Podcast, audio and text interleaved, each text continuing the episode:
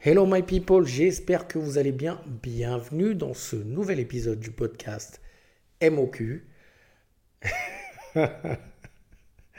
Eh, J'ai fait ça comme la dame de la SNCF. Bref, on arrête de s'égarer. Bienvenue dans ce nouvel épisode du podcast MOQ, le podcast qui t'aide à créer des produits qui cartonnent, mais également à élever ton niveau business. Si tu ne me connais pas, moi c'est Paul Guérin. Je suis le créateur de La Boîte à fournisseurs, une agence qui aide les très petites entreprises à trouver des fournisseurs fiables en Europe, mais aussi à créer des produits qui cartonnent, c'est-à-dire qu'on les accompagne de A à Z dans la création et le développement de leurs produits. Avant de commencer cet épisode, comme tous les épisodes, je vais te demander de nous donner un coup de pouce, un coup de main pour nous aider à faire grandir cette chaîne parce que je pense très humblement, très modestement, qu'on partage du contenu de qualité qui peut vraiment servir à tout entrepreneur. Et ce serait dommage que ce contenu-là reste uniquement dans ton téléphone. Alors, partage-le, like, abonne-toi si cette vidéo t'a plu. Aujourd'hui, on va parler des gens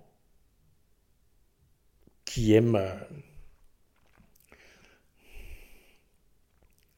Aujourd'hui, on va parler des, gens qui ne veulent pas lancer leurs produits parce qu'ils n'ont pas d'argent ou des gens qui pensent qu'il faut énormément d'argent pour lancer un produit ou des gens qui attendent d'avoir le produit parfait pour le lancer. Alors ceux-là, généralement, ça ne fonctionne pas. hein, on ne les voit pas d'ailleurs.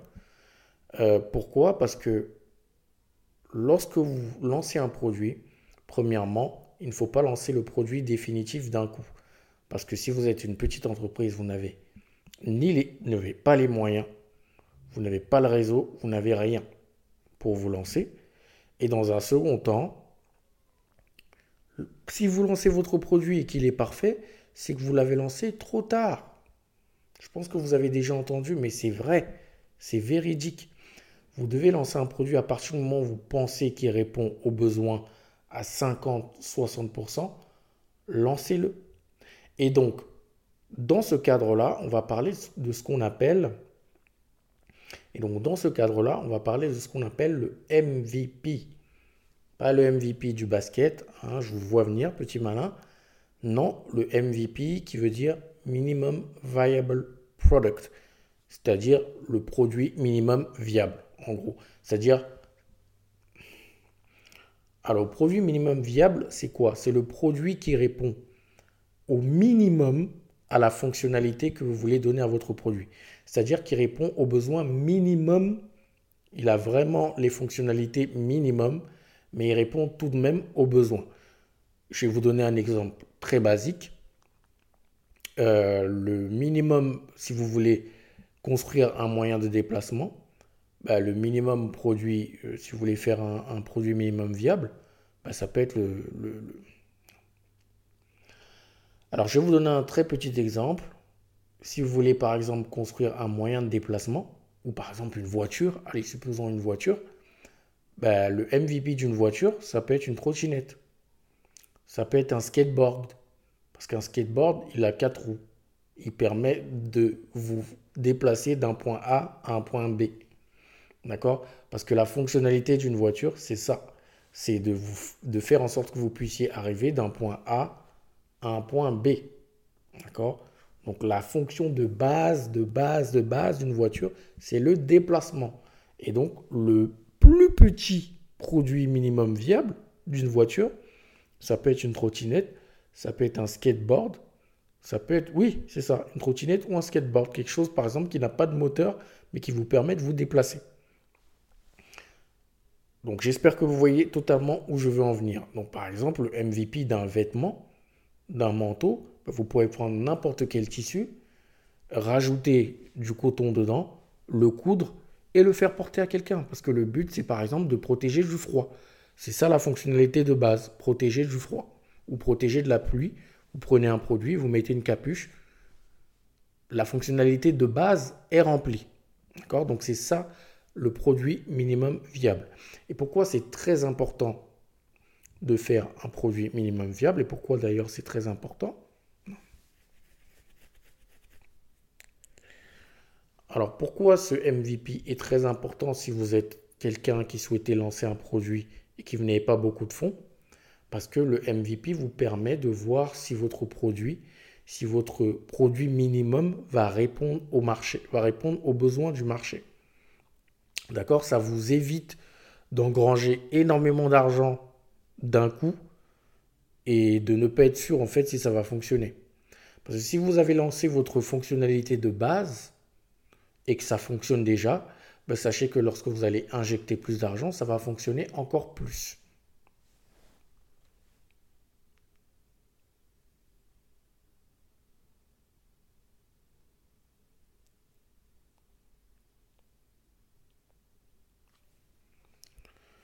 Donc c'est vraiment essentiel. Et nous, on reçoit souvent des prospects qui nous disent bah, ça fait 6, ça fait 7 mois que je suis sur ce produit, ça fait un an, ça fait 2 ans que je suis sur ce produit. C'est pas normal. Vous pouvez pas être sur le développement d'un produit pendant 2 ans. Vous devez déjà avoir lancé le minimum produit, le MVP, pour voir au moins si ça fonctionne. Parce que vous allez passer 2 ans à sortir de l'argent, à dépenser du temps, à, à user votre réseau, à aller lever de l'argent et deux ans après, vous n'êtes même pas sûr que ça fonctionne. Alors que vos concurrents, eux, ils vont lancer un MVP, voir si ça fonctionne, et ensuite ils vont l'améliorer. Mais il y aura déjà des gens qui vont commencer à l'acheter, parce qu'il répond déjà à un besoin de base.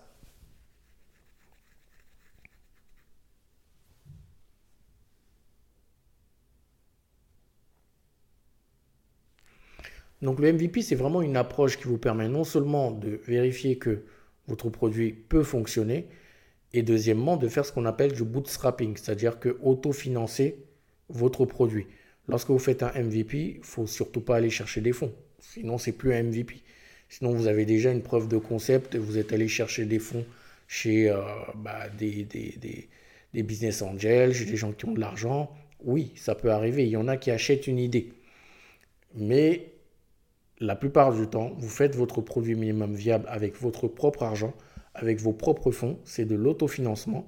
Dès que ça fonctionne, vous avez la possibilité d'aller voir des gens en disant, bah, écoutez, là, ce produit-là, avec cette fonction de base, regardez comment on a le retour des consommateurs. Donc si vous mettez de l'argent dans ce produit-là et qu'on le développe encore plus, ben, on va gagner encore plus d'argent. C'est aussi ça le but.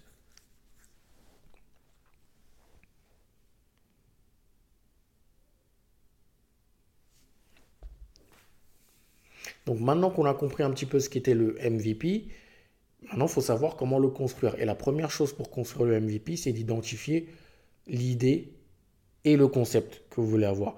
Ben, l'idée, si on prend l'exemple de tout à l'heure, c'est de faire déplacer quelqu'un d'un point A à un point B. D'accord? Vous voulez construire une voiture, c'est de faire déplacer un point A à un point B. Donc ça, c'est votre idée. Maintenant, le concept, c'est comment je veux l'emmener, sous quelle forme je veux, que les gens se déplacent d'un point A à un point B. Qu'est-ce que je veux qui est dans ce produit? D'accord? Donc l'idée, c'est le déplacement, d'un point A à un point B. Et le concept, c'est sous quelle forme je veux l'emmener.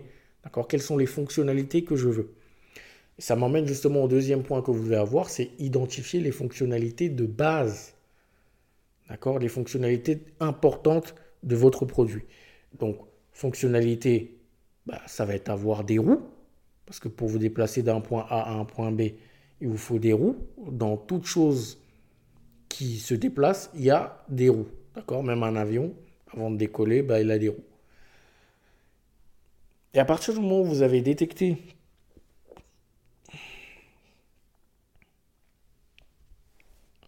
Donc là, vous avez défini tout ce qui était fonctionnalité essentielle de votre produit, fonctionnalité de base. Et à partir du moment où vous avez identifié cette fonctionnalité de base-là, bah, vous pouvez commencer à créer votre MVP.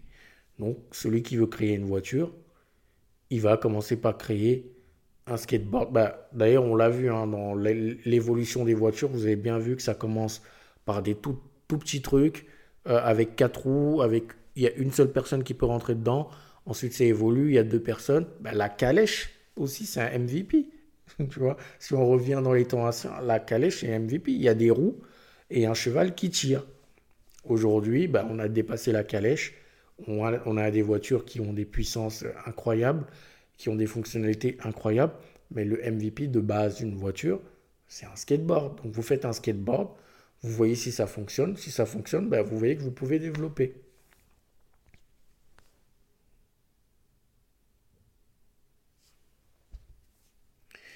Une chose très importante, et je pense que je vais me répéter le MVP, c'est en termes de budget. Votre MVP doit être totalement autofinancé. D'accord? Donc, il faut prévoir de faire un MVP qui soit dans vos cordes et dans un budget que vous pouvez respecter. D'accord? Sinon, ça va être très compliqué. Quasiment très peu de personnes iront vous donner de l'argent pour faire un MVP, sauf si c'est vraiment de la tech très poussée ou des produits qui sont très particuliers.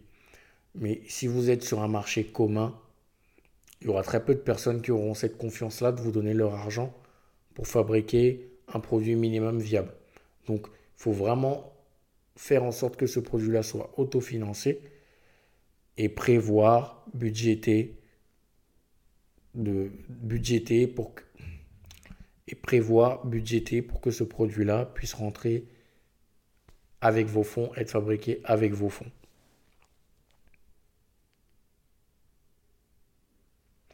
Alors pour vous donner quelques petits exemples hein, de produits euh, qu'on utilise aujourd'hui qui ont fonctionné grâce au MVP, bien sûr il y a la voiture, on en a déjà parlé, mais il y a par exemple WhatsApp. Euh, je pense que certains sont trop jeunes pour s'en souvenir, mais la version de base avant que WhatsApp ne soit racheté par Facebook, parce que Facebook a racheté WhatsApp bien après, la fonctionnalité de base, c'était juste d'envoyer des messages. C'était vraiment la fonctionnalité de base. Le besoin auquel il répondait, c'était d'envoyer des messages sans, euh, avec Internet, en fait, sans avoir de réseau, de réseau téléphonique, de réseau euh, avec les antennes, relais, etc. C'est à partir du moment où j'ai de la Wi-Fi, à partir du moment où j'ai Internet, ben, je peux envoyer un message à quelqu'un et ça ne me bouffe pas euh, mon crédit. D'accord? Parce qu'à l'époque, je ne sais pas si vous vous souvenez, on avait du crédit dans les téléphones. D'accord? Il y avait du crédit. Dès que vous passiez un appel, ça consommait 3 euros, 5 euros et votre appel finissait comme ça. Mais la version WhatsApp de base, c'était en passant par Internet, ce qui ne consommait pas votre, crédit, d'envoyer un message. On ne pouvait pas envoyer de photos, on ne pouvait pas faire de voice, on pouvait rien faire à part envoyer et recevoir des messages. Ça, c'était le MVP de base. Ça a fonctionné. Ils ont travaillé dessus jusqu'à ce que Facebook vienne racheter et puisse développer jusqu'à ce que bah, WhatsApp soit la version qu'on a aujourd'hui. D'accord? Donc, WhatsApp de base, c'était juste envoyer un message. Et aujourd'hui, bah, on peut faire énormément de choses avec WhatsApp. On peut envoyer des PDF, des documents, Bref, c'est pas à vous que je vais expliquer comment WhatsApp fonctionne. Deuxième produit, plus physique, la GoPro. Vous voyez la petite caméra que les gens mettent sur leur tête là. Bah, la GoPro au départ, c'était des surfeurs qui voulaient voir en fait comment ils surfaient et qui voulaient voir le type de vague qu'ils prenaient, etc. C'était juste ça la fonction de base de, la GoPro. Et du coup, bah, ils ont fait une caméra, mais vraiment une caméra de merde, mais de merde de base, juste pour pouvoir prendre des images. Ils l'ont collé sur un, ils l'ont collé sur, du coup des planches, des planches de surf pour voir, mais avec cette caméra-là, bah, les images étaient forcément merdiques, mais malgré ça, ils avaient quand même des images.